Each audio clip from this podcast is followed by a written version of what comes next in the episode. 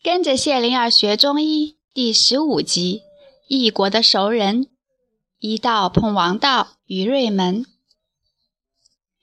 领赏的时间还未到，等待领赏的人意外的相遇了。孤独的子李见扁鹊和子阳乐呵呵地咬着小吃走近了，上前问道：“怎么是你们两个啊？”异国熟人相见，当然要找个地方坐下聊一聊。子李仗着秦国使者身份，带着公差的金币，就请两个熟人坐进路边的饭馆。子李很热情地问：“两年没见，子阳长高了，大家都好吧？”扁鹊答：“都好。你看起来很神气。”子阳说：“子李，你的官服真好看。”子李说：“我没做官，只是受秦国太医令指派。”给进宫治病，你们给谁治病？扁鹊说：“大夫赵简子。”子李呃了一声，才说：“晋国君臣同时得病，找的都是渔父医馆的医者，有意思啊！你怎么治？”扁鹊说：“经大亏，痰上冲，多用了安神药，所以昏睡，血脉沉弱。”我就大补精，少化痰，等安神的药力一过，阳气上升，他醒过来再补精调养。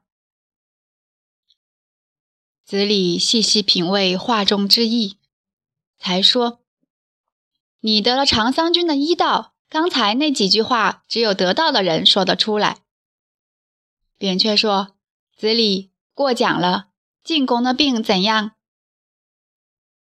子李摆摆头。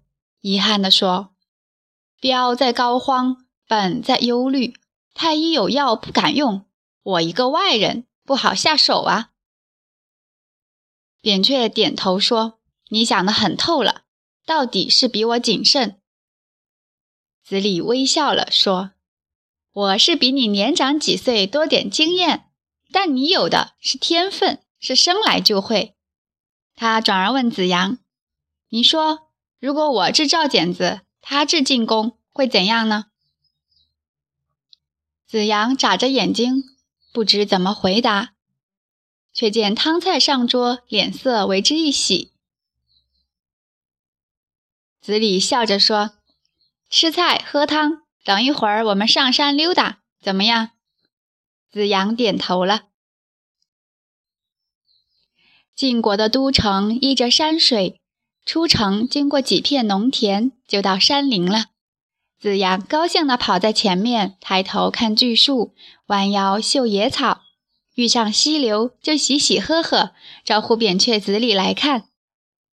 扁鹊和子李并肩走着，随意的又看又聊。扁鹊问：“秦国怎么样？”子李答：“自从秦穆公招纳贤才，秦国大变了。”连年向西向北扩展，得了地又得人，引得周王去给秦公发奖品，弄得天下诸侯都盯着秦国看。几代秦公都沿用秦穆公的政策，使秦国更加强大了。扁鹊感慨地说：“秦国向东扩展，只是早晚的事了。”子李说：“是啊，周王到秦国去。”就是想推迟秦国向东走，好在眼前的诸侯还能给周王一点面子，至多我占你一块地，你夺我一座城。同样一件事，鲁国的孔丘先生却另有说法。